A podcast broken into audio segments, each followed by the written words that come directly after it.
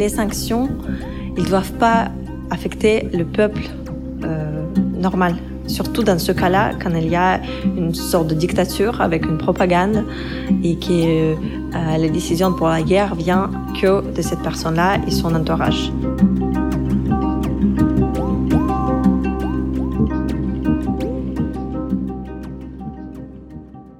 Nous, on était nés euh, dans un monde euh, je peux pas imaginer que euh, ma voix pourrait être écoutée en Russie. On ne pensait même pas à ça.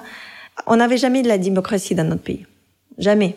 Euh, si tu regardes l'histoire euh, de la Russie, Union soviétique, euh, l'histoire impériale, etc., on n'a jamais eu de démocratie. Donc, à mon avis, je sais pas si démocratie peut être un peu génétique, mais les gens ont été habitués à vraiment suivre les règles ou voilà vivre dans le pays un peu donné euh, sans avoir trop le choix. Nous,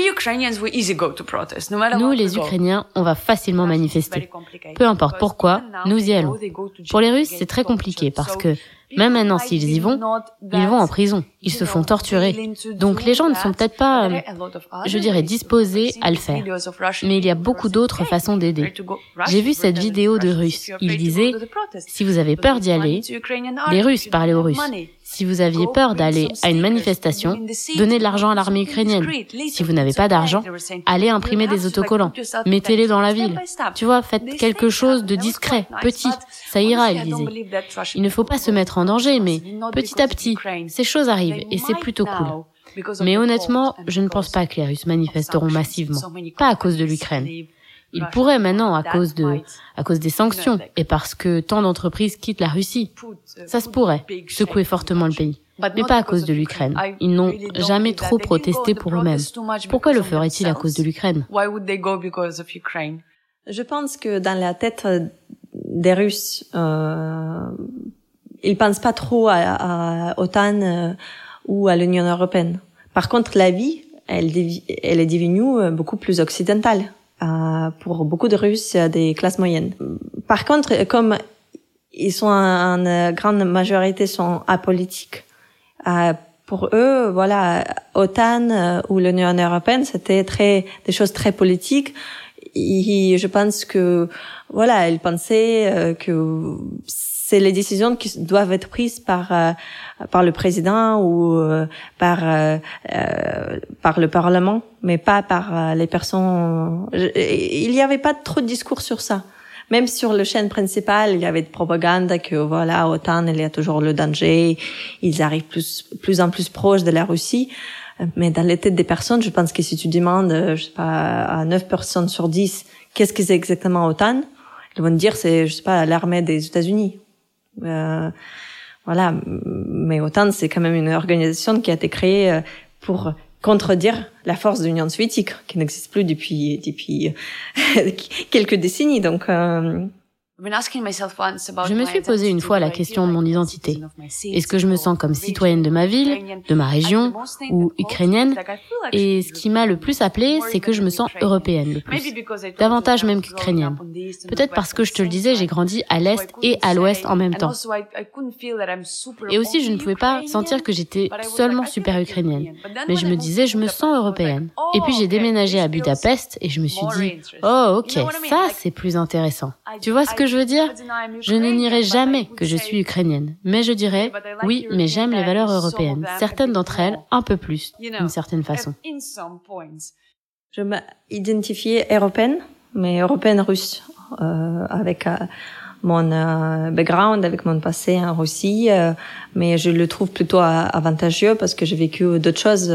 Et je pense que ça m'a ça m'a formée, ça m'a fait plus plus forte, plus ouverte aussi à certaines choses. Euh, donc, euh, je trouve que c'est un grand avantage. J'ai toujours voulu que l'Ukraine soit dans l'Union européenne, tellement. Je pense que cela conviendrait parfaitement. Je veux dire, bien sûr, nous sommes des gens d'Europe de l'Est, mais vous avez la Pologne, vous avez la Hongrie, tu vois, vous avez la République tchèque et euh, tous ces gens, et nous sommes en quelque sorte l'un d'entre eux. Et donc nous, on s'est sentis assez proches des Europes, mais quand même très différents. Voilà, donc euh, euh, je pense pas qu'il y avait euh, le sentiment des voilà, Russie doit rejoindre l'Union européenne parce qu'on comprenait bien que quand même la Russie est très très grande, euh, même euh, géographiquement, c'est presque impossible de la faire entrer dans l'Union européenne. Euh, mais euh, on sentait quand même assez européenne, à mon avis, dans ma partie euh, de la Russie. We would fit very on s'intégrerait très bien. On devrait répondre à certaines exigences, comme sur des choses contre la corruption, peut-être être plus amicaux avec les LGBT ou des choses comme ça, mais ce n'est pas impossible. Et aussi la nouvelle génération comme moi grandit et est prête à faire des choses. La première grande chose a été quand le président précédent a conclu un accord pour que nous n'ayons plus besoin de visa pour aller dans l'Union européenne pendant environ trois mois. Et ça, c'était un très grand changement. Parce qu'avant, même si tu voulais aller en Pologne ou ailleurs, il fallait avoir un visa et c'était très compliqué de voyager. Quand nous avons commencé à avoir cette liberté de déplacement, c'était tellement incroyable. Tant de jeunes y sont allés. Et tu vois, on y allait, on allait faire des choses. Je pense donc que les jeunes voudraient en faire partie. À ce moment-là, tu comprends, d'accord, je peux y aller. Mais si je pouvais étudier ici, tu vois, en tant qu'Européen. Et si je pouvais ouvrir une entreprise ici. Et si je pouvais, je ne sais pas, déménager ici, si j'en avais envie. Ou si quelqu'un pouvait déménager en Ukraine et nous découvrir, ça serait sympa. Et je pense que si ça dure de plus en plus d'années, les jeunes aimeraient beaucoup ça. Les personnes âgées, je ne sais pas. Je ne pense même pas qu'ils... Euh, certains d'entre eux aimeraient absolument. Par exemple, ma grand-mère, elle a fait son passeport et elle a commencé à voyager. Et c'était tellement beau.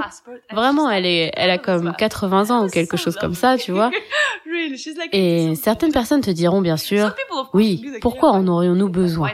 Mais pourquoi pas? Et je pense qu'il y aurait des progrès à coup sûr. Personnellement, je l'ai toujours soutenu, tous ceux que je connais l'ont toujours soutenu, des jeunes et des personnes âgées. Donc je peux imaginer qu'il y aurait des gens qui pourront dire, non, restons avec la Russie. Mais je ne sais pas ce que la Russie peut nous promettre. D'ailleurs, pourquoi personne ne va voyager en Russie, mais tout le monde va voyager dans l'Union européenne. Voilà, c'est tout.